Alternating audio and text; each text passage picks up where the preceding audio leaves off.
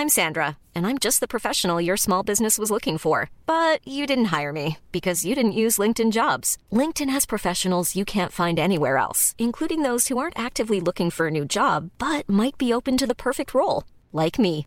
In a given month, over 70% of LinkedIn users don't visit other leading job sites. So if you're not looking on LinkedIn, you'll miss out on great candidates like Sandra. Start hiring professionals like a professional. Post your free job on linkedin.com/people today. Bonjour à toutes et à tous, bienvenue dans ce Morning Mood du mardi 23 février 2021. Il n'est pas encore tout à fait 5h30 du matin. J'espère que vous avez passé une bonne nuit et un bon début de semaine jusqu'ici. Globalement sur les marchés, alors petite, mais vraiment tout petite. C'est même pas une aversion au risque, c'est juste une petite phase en fait de conso euh, en début de semaine.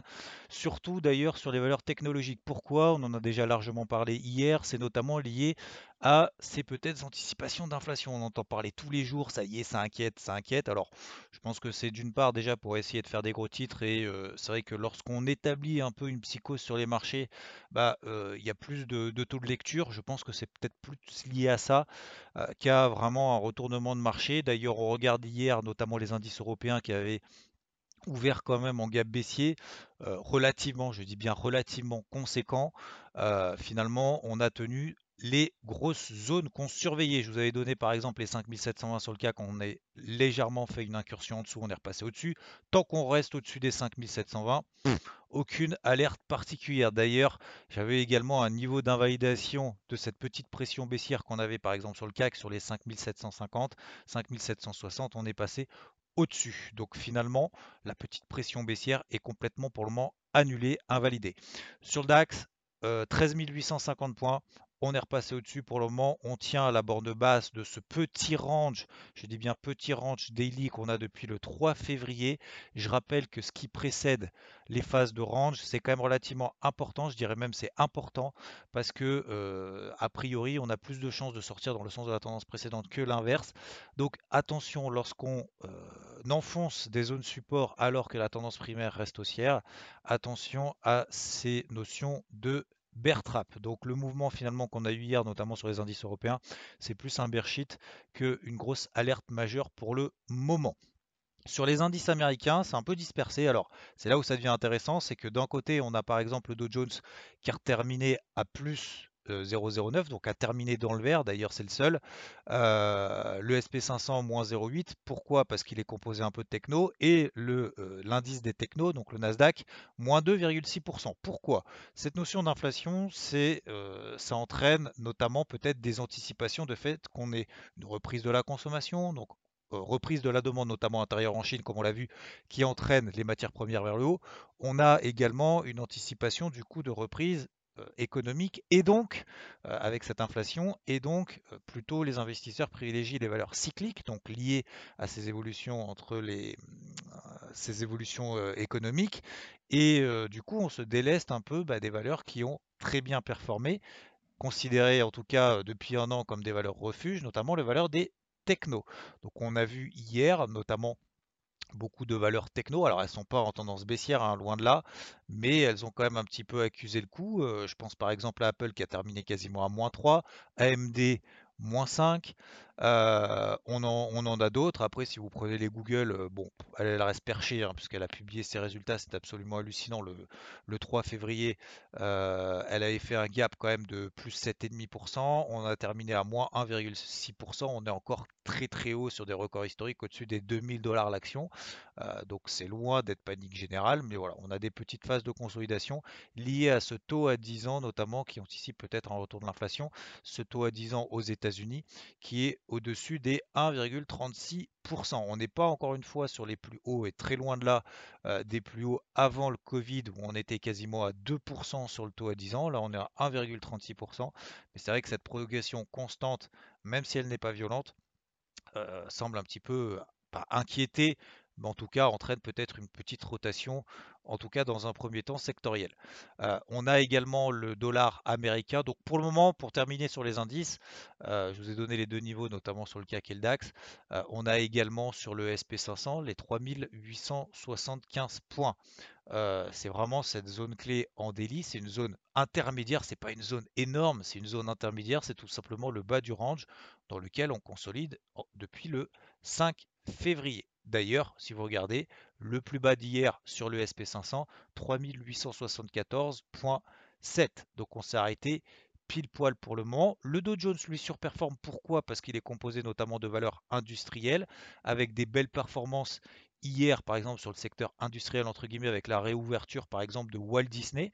Euh, je vous rappelle que Walt Disney est dans l'indice euh, Dow Jones. Et, il y a eu la réouverture, l'annonce de la réouverture de Walt Disney, notamment à Hong Kong. Donc elle a pris 4,4%, elle pèse 3% exactement sur l'indice. On a également toutes les valeurs cycliques liées aux matières premières, Caterpillar, vous connaissez hein, les bulldozers, etc. Et on a tout autre type de valeurs qui, qui permettent notamment au Dow Jones de surperformer. Donc il monte plus vite alors que le Nasdaq baisse plus vite. C'est la raison pour laquelle, si jamais il y a plutôt des ventes à faire, ça sera peut-être plutôt sur le Nasdaq si on a vraiment une consolidation de manière générale qui se met en place et cette rotation sectorielle qui se poursuit et qui se confirme. donc je vais surveiller pour aujourd'hui, je vous donne la zone sur le Nasdaq autour des 13 380, 13 400 points pour éventuellement euh, regarder si on a une, réaction sur ce niveau-là, essayer de prendre euh, le train en marche de cette impulsion baissière qu'on a eu sur le Nasdaq qui est quand même relativement forte, 2,6%. Hein, Je ne dis pas que c'est énorme, mais euh, c'est quand même une, une belle variation qu'on a eu hier. Donc on a une impulsion baissière hier. Maintenant, si on cherche des ventes sur pullback, sur des petits rebonds techniques, il ne faudra pas invalider en tout cas cette pression baissière qu'on a et cette pression baissière sera invalidée si on repasse au-dessus de la MM20 Daily qui est plate et qui passe autour des 13 500 points. On a le dollar, donc ça c'est la première chose. Deuxième élément, le dollar qui continue sa baisse. On est sur des plus bas depuis avril 2018. On est toujours dans une tendance baissière et ce depuis mars. On est sorti par le bas du range de consolidation latérale dont on était à l'intérieur depuis le 15 décembre, donc ça fait un petit moment. Et encore une fois, dans les phases de range, plus de chances de sortir dans le sens de la tendance précédente que l'inverse. Euh, donc à travailler dans deuxième donc deuxième point, travailler euh, cette, cette tendance baissière sur le dollar tant qu'on ne repasse pas au-dessus des 13 600, 13 600, 11 000 pardon, 11 600, 11 630 points, on est toujours dans une pression baissière quand même relativement forte. Et troisièmement, c'est ce qui a permis aux métaux précieux, comme par exemple l'or, d'arrêter son hémorragie et de rebondir quand même très fortement sur cette grosse zone de support des 1760 dollars. Vous l'aviez très probablement. C'est quoi les 1760 dollars? C'est le point bas qu'on avait réalisé le 30 novembre. C'est le point bas du deuxième semestre 2020. On est pile poil revenu là-dessus autour de cette zone. Et derrière, on est reparti un petit peu comme en 40. Alors, le, j'ai privilégié moi plutôt des, achats sur le silver, l'argent. Pourquoi? Parce qu'il surperforme, il monte plus vite et il baisse moins vite que les cours de l'or. Hier, on a eu une belle impulsion au-dessus des 28 dollars. Maintenant, le seuil clé, donc ça c'est le troisième point, le seuil clé que je vais suivre, c'est les 28.30 dollars. Si on repasse au-dessus, eh ben, très probablement je renforcerai, je continuerai à travailler à l'achat sur d'autres positions. Si on est déjà à l'achat, eh ben, tant mieux, pourra probablement renforcer. Si tel n'est pas le cas, je vous suggère éventuellement de regarder la grosse bougie daily verte qu'on a eue hier et cette petite phase de consolidation latérale qu'on a en données H1, en données horaires, entre 28,30 et 28. J'estime que si on passe au-dessus, eh ben, la tendance a plus de chances de se poursuivre que l'inverse. Voilà. Sinon, globalement, sur l'ensemble du marché, je ne vais pas revenir là-dessus. Les cours du pétrole font à nouveau des nouveaux plus hauts. Euh, enfin, pas. Euh, oui, on fait des nouveaux plus hauts, pardon. Euh, hier, grosse impulsion également haussière, hausse de la demande des matières premières, dont le pétrole fait partie, ça poursuit son cours. Le but, c'est pas de chercher le point haut. Vous avez vu que quand il y a une tendance haussière ou baissière d'ailleurs sur le cours du pétrole, ça peut aller très très loin, très très vite, très très longtemps. Donc, faut vraiment pas essayer d'anticiper. Au contraire, faut essayer de prendre en considération ce que nous donne le marché comme élément. Et pour le moment, le marché ne nous donne pas d'éléments baissiers, ou en tout cas les petits éléments baissiers qu'on a eu en fin de semaine dernière n'ont absolument pas été confirmés.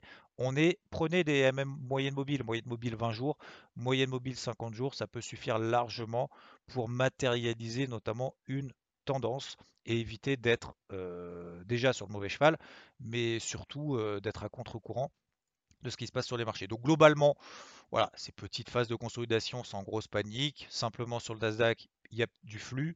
Le dollar, il y a un flux baissier qui se poursuit. Et l'or et l'argent, enfin surtout l'argent d'ailleurs, parce que l'argent, encore une fois, est largement au-dessus de sa MM20 et MM50, alors que l'or est en dessous de sa MM20 et de sa MM50. D'ailleurs, la MM50 passe au-dessous autour des 1840 dollars. Donc même s'il devait prendre encore 20 voire 30 dollars, l'or serait encore en tendance baissière. Alors que l'argent, lui, est encore en tendance haussière et ce sera le cas tant qu'il reste au-dessus des 27 dollars. Donc c'est quand même étonnant de voir un peu ces, ces évolutions complètement différentes des actifs par rapport aux autres.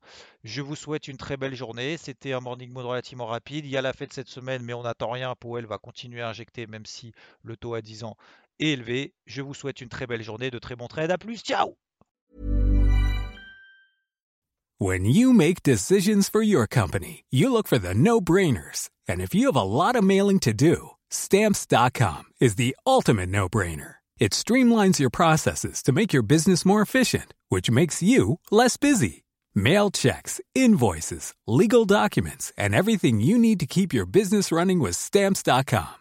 Seamlessly connect with every major marketplace and shopping cart Schedule package pickups and see your cheapest and fastest shipping options from different carriers. With rates up to 89% off USPS and UPS rates. And with the Stamps.com mobile app, you can take care of mailing and shipping wherever you are. Make the same no-brainer decision as over 1 million other businesses with Stamps.com. Sign up with Code PROGRAM for a four-week trial, plus free postage and a free digital scale. No long-term commitments or contracts. That's stamps.com. Code program.